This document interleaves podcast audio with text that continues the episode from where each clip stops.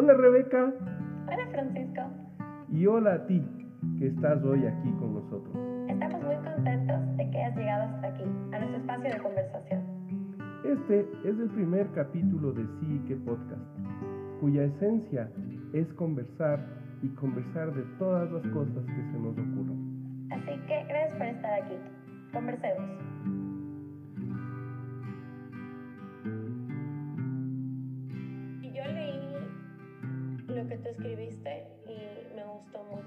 Mucho. Y lo que también me nació después de haber leído eso es más que nada, o sea, el día de hoy, Ujú, no, o ayer en ujú. la noche que justo escribí, es pensar qué importancia ha tenido, han tenido las conversaciones en mi vida y en qué contextos me he cruzado yo con situaciones en las cuales las conversaciones han sido realmente semillas. Y en esto, ahora que me doy cuenta, puede llegar a tener un aspecto un tanto vertical, de que hay conversaciones que no son y otras que sí son, cuando en verdad esa no es la idea, todas las conversaciones pueden llegar a ser semillas, pero la que, las que han sido una semilla para mí y que me han llegado a tocar en esas fibras que para mí fueron importantes y de las cuales creció algo y que fueron para mí un llamado a darme cuenta de algo. Y yo tengo claro que es lo que justo te mandé el voice note hoy, que en mi contexto eso nació tal vez desde que soy chiquita, me acuerdo haber sido, sie- siempre he sido curiosa, pero creo que no tenía las herramientas. Y que de alguna manera, creo que de esto no se tiene que hablar, pero que en mi casa no era, sí había esa apertura, hablarse de temas, pero en temas delimitados, lo que cuestionaba mucho esa estructura que suele ser vista en las familias ecuatorianas como muy rígida de lo que son los valores y lo que se nos enseñó y eso que nos hace bus querer buscar a personas que estén con los valores alineados a nosotros, que se fue el discurso en mi casa toda mi vida. El momento que tocaban con ese límite, desaparecían y no se convertían en conversaciones. Que fíjate que son, esto que tú dibujas es cómo se han construido los discursos de este país. Sí, sobre todo con el hecho de que la información puede ser una herramienta que en el momento que tú la usas también de alguna manera a tu favor puede llegar a ser disruptiva. Y es lo último que quieren las estructuras de poder y los que están arriba. Pero Porque el momento que tú tienes información puedes cuestionar, el momento que puedes cuestionar eso sobre lo que ellos están construyendo su herramienta de control, digámoslo así, pierde vigencia.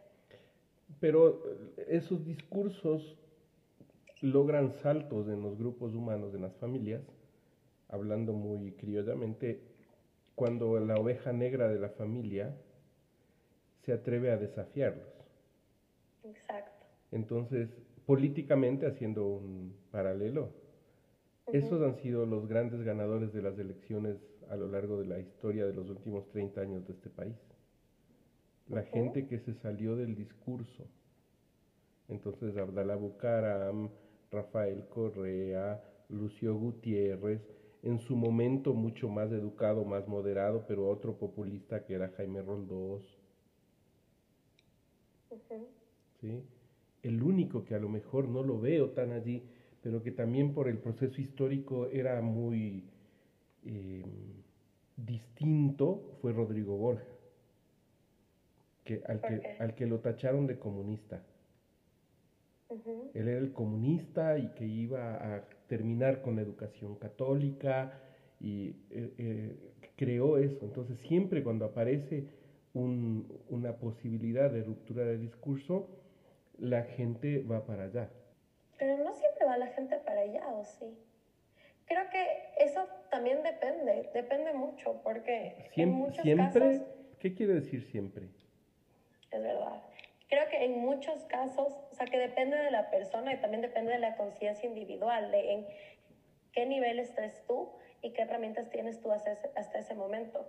Porque ese concepto de cuando algo es nuevo puede llegar a llamar la atención, pero muchas veces si es que llega a ser muy disruptivo y poner en cuestión todo eso a través de lo que te has percibido a ti, y has percibido a tu país y a tu cultura y a la política, puede llegar a ser tan disruptivo que la gente no tiene las herramientas para acercarse hacia allá.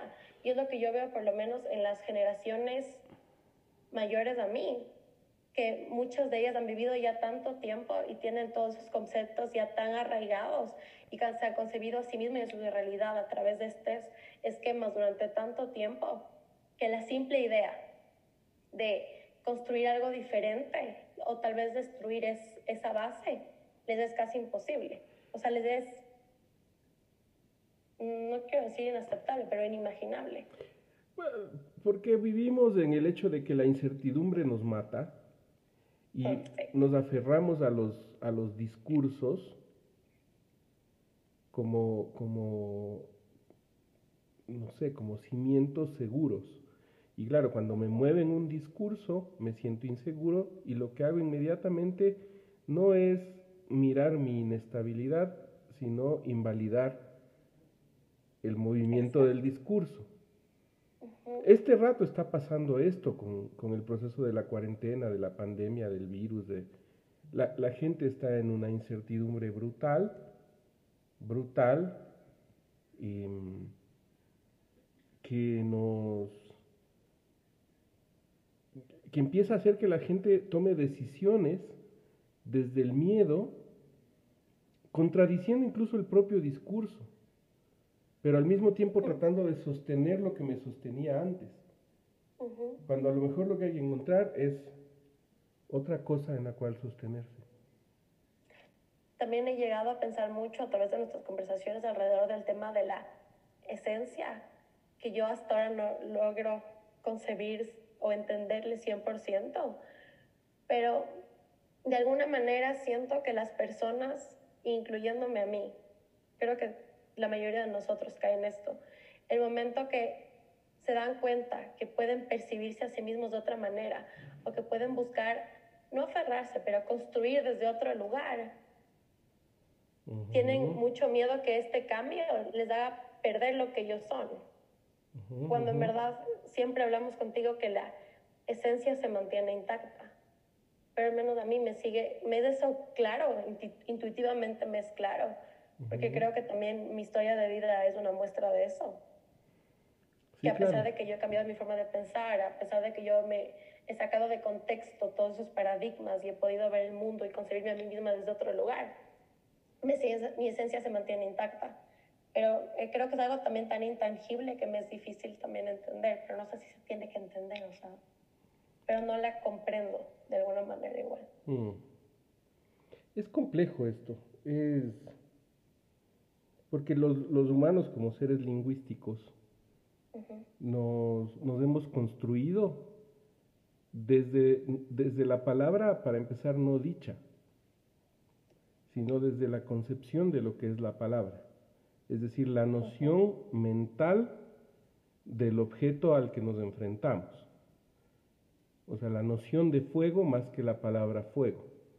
Y esto que sucede con el, cuando miro el fuego, que es primero una sensación primigenia que me mueve desde lo inconsciente, pero que a la larga le termino dando una representación simbólica. que de alguna manera esas representaciones simbólicas y el ponerlos en palabras es lo que nos ha ayudado a comunicarnos con los demás, ¿no? Es la raíz también de que podamos nosotros crecer como comunidad, porque la palabra y el idioma se creó para hacer posible la comunicación entre personas. Esa es la raíz, ¿no? Sí. ¿Hay hallazgos de cuándo más o menos nace esto? Porque si es que yo lo pienso un poquito más atrás, se me ocurre el número de Dunbar. Creo que la traducción al español es esa. Sí, que el neocórtex, si es que él investigó los, los cráneos a través de la historia y se dio cuenta que mientras más vestigios había de que el ser humano comenzaba a vivir en comunidad, el neocórtex iba creciendo. Entonces creo que puede tener que ver con eso, que cuando vivíamos tal vez en comunidades chiquiticas, la comunicación se hacía más fácil entre esa cantidad de personas, pero mientras tuvimos que ir confrontando con muchas más personas para poder organizar estas comunidades grandes, se desarrolla de alguna manera el idioma y a través de ese desarrollo también del idioma, nuestro cerebro tiene que comenzar a procesar no solo a más individuos, sino a también más símbolos y a también cuál es la palabra designada para los diferentes objetos y por eso nuestro neocórtex se fue desarrollando y fue creciendo exponencialmente el crecimiento de nuestras comunidades. Habría que estudiar el tema, pero yo me quiero imaginar más bien este rato, más que tener esta, estos datos. sí, de, soy tan de datos a veces. De, cómo, de cómo surgió esto como una necesidad de los grupos humanos. Necesidades en principio de supervivencia, de alimentación, de, de tantas cosas, ¿no? Claro, más en esa necesidad, si es que lo vemos hace tantos años atrás, es esa necesidad primero de supervivencia, ¿no? Y la supervivencia, claro, las preguntas a través de cómo podemos organizarnos para poder subsistir. ¿Quién se va a encargar de criar a los hijos? ¿Quién se va a encargar de salir a cazar? ¿Quién se queda? ¿Dónde nos vamos? ¿Cuándo decidimos si es que nos movemos o no? Claro, ¿y quién definía eso? ¿Y por qué se definía eso? Entonces esas son las primeras conversaciones que no suceden desde el espacio de lo racional, porque el neocórtex todavía no tenía la capacidad de abstracción. Se daba como un hecho de la fuerza y de el estímulo respuesta del momento seguramente. Eso es mucho más instintivo, ¿no? Claro. Total. Emocional e instintivo. Entonces las primeras conversaciones surgen de allí, pero sin embargo ya son transformadoras. Por esto este concepto que nosotros manejamos, que viene de la etimología de la palabra eh, conversar, es cambiar juntos. Cambiar juntos. ¿Sí?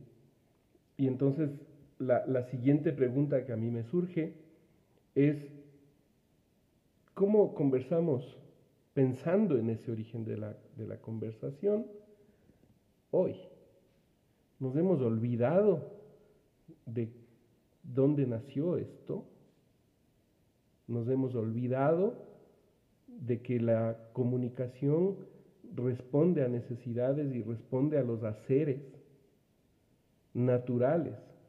Y nos hemos colocado solamente en el ámbito de lo mental y del intercambio de información. Le hemos desalmado a la conversación. Y nos llenamos de discursos y de datos y de, del respaldo científico, en el mejor de los casos, o nos refugiamos totalmente en el otro lado, en la ausencia de, esa, de, de ese proceso y volviendo totalmente fatuo y también un puro intercambio de, información sin contenido. Donde, por ejemplo, las personas que escuchan reggaetón nunca se percataron de la letra. No creo que ese es el caso en todos los casos. O sea, en, en mi caso, por ejemplo, yo creo que yo crecí escuchando reggaetón, pero crecí siendo crítica hacia las letras de las canciones que también escuchamos. Pero, la rebe es la rebe. sí, pero... Pero será el estándar, rebe. Será el estándar. Ese será el estándar. Será la mayoría de, de chicas de tu edad. ¿O qué les enganchaba? Lo puramente instintivo. El movimiento primigenio que está marcado en, el ritmo del reggaetón. Sí, pero si yo me pongo a pensar un poco más allá y entendemos el conversar, porque el, intercambio de información es parte de eso que engloba el conversar, ¿no? Es parte de, pero no es la, la, la conversación. Entonces yo veo como tres tres líneas básicas conversacionales. La una, la de la información, sí. Sí. La Sí. otra, la del plano de lo emocional. Y la otra, que es más sutil, que es el plano de lo energético, de la energía que sucede alrededor de.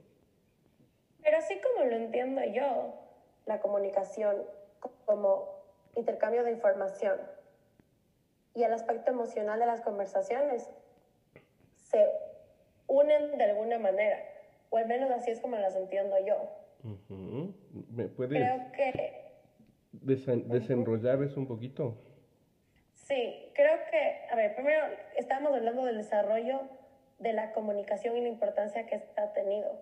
Y lo primero que a mí se me ocurre cuando pienso en eso es en esta tradición oral antiquísima que existe desde las tribus, que ha sido la manera a través de la cual se ha transmitido el, el no solo el know-how, sino también la sabiduría de generación en generación.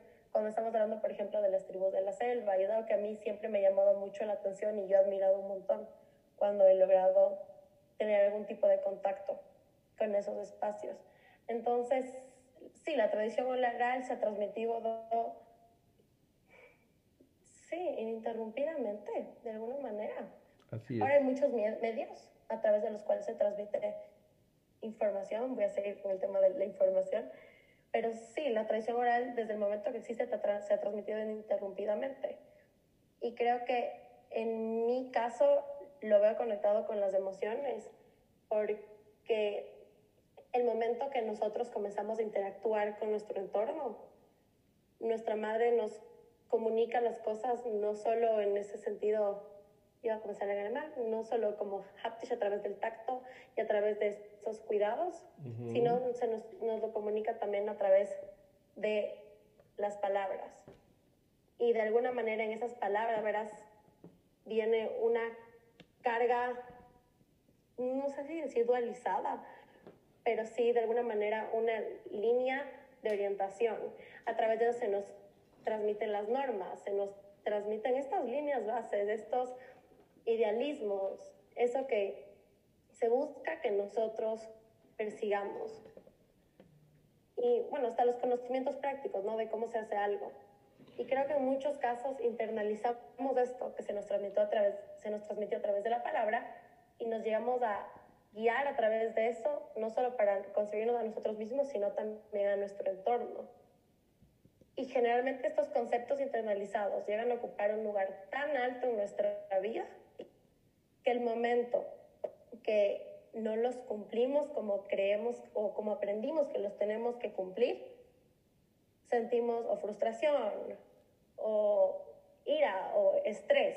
Entonces, de alguna manera, esa información que se nos transmitió se llega a condicionar para que tenga también una manifestación emocional.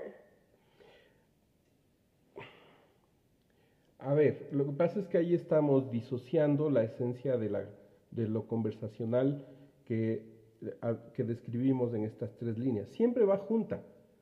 El tema es la intencionalidad que está detrás de, de- Ujú. de la conversación, de la palabra, de esto que desarrolla la madre. Porque la madre tiene una forma de mirar la realidad, de interpretarla. Tiene un cuerpo de cogniciones, un cuerpo de creencias y un cuerpo emocional. Y un cuerpo físico en donde resuena todo esto. Y lo primero que transmite la madre es el sonido de su corazón a su bebé cuando está en el vientre. Esa, esa es en- simbólicamente la primera palabra, porque es una vibración. Y cuando el bebé crece, está tan sumido en la madre que la palabra y la voz de la madre, que también le es familiar, tiene toda la carga junta. Toda la carga de sus nueve meses allí, pero toda la carga de lo que la mamá cree, de lo que la mamá ha vivido, de lo que la mamá tiene por sus eh, idealismos, por su vulnerabilidad, por su ideología, por su experiencia. Donde hay alguien que ejerce poder sobre alguien, esto va a pasar. Y no hay conciencia de esto. Cuando estoy siguiéndole a alguien en el Instagram, en el Facebook o en el Twitter, estoy recibiendo esto, no es solo la información. Y allí está todo el tema de resonancia límbica, de resonancia mórfica, de todo esto que es el plano de lo energético que sucede. ¿A eso te refieres? En, en, la, en, lo conversacional. También me refiero a esto, porque la emoción también trae un cuerpo energético. Ok, entonces eso es lo que te refieres. Y en el momento que nosotros conversamos, están los tres aspectos que conforman la conversación unidos en el hecho. Exacto. no se puede separar los unos de los otros. Y por eso podemos afirmar que al principio parecería una metáfora, pero que en realidad es cierto que las conversaciones son semillas. En la semilla está la raíz, el tronco, las ramas, la hoja, la flor y el fruto del árbol. Y cuando estamos conversando y tú preguntas y te miro esos ojitos de, de clic, es porque es una semilla que entra a tu suelo. Sí. Y esto es alucinante. Y lo que también me gusta de este concepto de semilla, este concepto, ya voy a decir whole, pero completo de semilla, es que la semilla crece y florece de una manera diferente dependiendo en dónde cae. Entonces, en ese sentido, la semilla de una conversación va a resonar de una manera diferente dependiendo de la conciencia a la que llega y a la persona a la que llega. A mí me puede tocar en una fibra que tiene que ver con mi experiencia y con mi vida y con mi concepto y puede ayudarme a llegar a un lugar o enseñarme algo, mientras que otra persona, por su experiencia, le toca en otra fibra y la hace crecer hacia otro lugar. Pero por eso no deja de ser semilla. Exacto. Y no sé si te ha pasado, a mí me ha pasado con, con, algunos libros y algunos mensajes a lo largo de la vida, y es que un mismo libro que en un momento me dijo una cosa, en otro momento me dice otra. Y es como si estuviese leyendo otro libro. Y, y, con los amigos pasa lo mismo, es como si no nos hubiéramos dejado de ver jamás, pero nos conectan con otras cosas cuando nos reencontramos. Entonces, desde este lugar, esto que estamos eh, comenzando hoy a conversar, a, ayudarle a que el Ecuador aprenda a hacerse preguntas, porque esta es una de las taras más complicadas que tenemos, y nos puede llevar a plantearnos tantas cosas, a, tener conversaciones, eh, para empezar, sobre la misma psicología, sobre las terapias alternativas, sobre el, el feminismo y el machismo, sobre las cosas que, que han sido las palabras o las conversaciones de la tradición del Ecuador. No sé si a ti se te, se te ocurren otras cosas de las que hemos conversado que queremos que sucedan acá. Yo creo que también abrir conversaciones sobre esos temas que, al menos yo en el proceso de mi vida, me he dado cuenta que eso que me eso que me estremece, eso que me da miedo, eso que me hace dudar de mí misma, eso que me da, hasta en muchos casos, felicidad. Tiene un contexto y se desarrolló también en este contexto cultural y que al menos en mi caso fue a través de conversaciones, muchas de ellas, conversaciones que hemos tenido tú y yo. He logrado descontextualizar estos aspectos y concebirme a mí misma desde otro lugar, hacerme preguntas y cuestionar eso que se me fue dado y que yo aprendí y internalicé para poder navegar en este contexto cultural también y también escoger yo qué de eso quiero tomar y hacer parte de mí y qué de eso quiero honrar y estar consciente de que existe y validar, pero alejarme de eso para seguir construyendo mi vida desde este nuevo lugar de conciencia y este nuevo lugar de, sí, de conciencia sobre todo. Sí, de esto que decimos, ¿no? De darnos cuenta de que nos damos cuenta. Que nos estamos dando cuenta, exactamente. Eh, es hermoso esto porque e, esa construcción de la conciencia es el, el tomar la semilla en la mano y casi que escoger y preparar el suelo y darle el mejor lugar posible a la semilla, porque esa semilla es otro árbol, no es el árbol del que vino, no es el fruto que se pudrió, es un ser nuevo que va a germinar en nosotros. Y eso es lo que queremos lograr con esto, ¿no? Queremos abrir conversaciones, abrir diálogos, que ayude a que cada uno se haga preguntas sobre eso que en ese momento le concierne y que a través de eso puedan seguir teniendo conversaciones que sigan generando más preguntas. Sí, y hablarle al, al Ecuador, hablarle al mundo, hablarle al que, al que quiera y que ojalá también nos hablen. Exacto. Y nos puedan decir, oigan, están locos. O esta fue una semilla que me, que me quedó ¿No tendrán semillas de peras o semillas de maracuyás? Sería lindo, ¿no? Sería lindo esto. Y creo que algo que también hay que considerar en esto es que puede ser que se abran temas que en muchos casos hemos concebido en este tiempo como temas incómodos, porque cuestionan esos pilares que de alguna manera nos, nos han enseñado que sostienen a nuestra sociedad o que representan eso que tú eres, pero que el momento que te das cuenta que puede ser un poco más frágil y que al descontextualizarle en este nuevo contexto pierde de alguna manera vigencia, lo puedes transformar y que puede resultar a veces complicado. Debí dudar. Lo que pasa es que esta es otra conversación. y, y, estoy pensándolo de cara a lo que estamos viviendo hoy. ¿Qué es eso? Nos hablan de una nueva normalidad, cuando no hay una nueva normalidad, cuando hay una nueva realidad. Pero resulta que esto no es porque hay una pandemia o porque hubo una cuarentena o porque hay una crisis mundial de miedo que deviene en una crisis mundial económica. Esto siempre está pasando. Y esto que ha pasado, que ojalá lo podamos conversar en su momento, nos debería invitar a eso, a que siempre estemos haciendo esto que tú estás planteando. Exactamente. Que me parece esencial para la vida, porque esa es la vida. Sí, y exacto, eso es lo que se Exactamente, eso es exactamente lo que está atrás del hecho de conversar.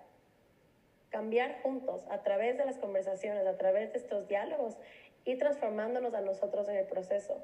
No concebirnos como esos seres que tienen unas características con las que hemos aprendido a acumular en el, día, en el día a día y a través de las cuales nos hemos concebido a través de los años que son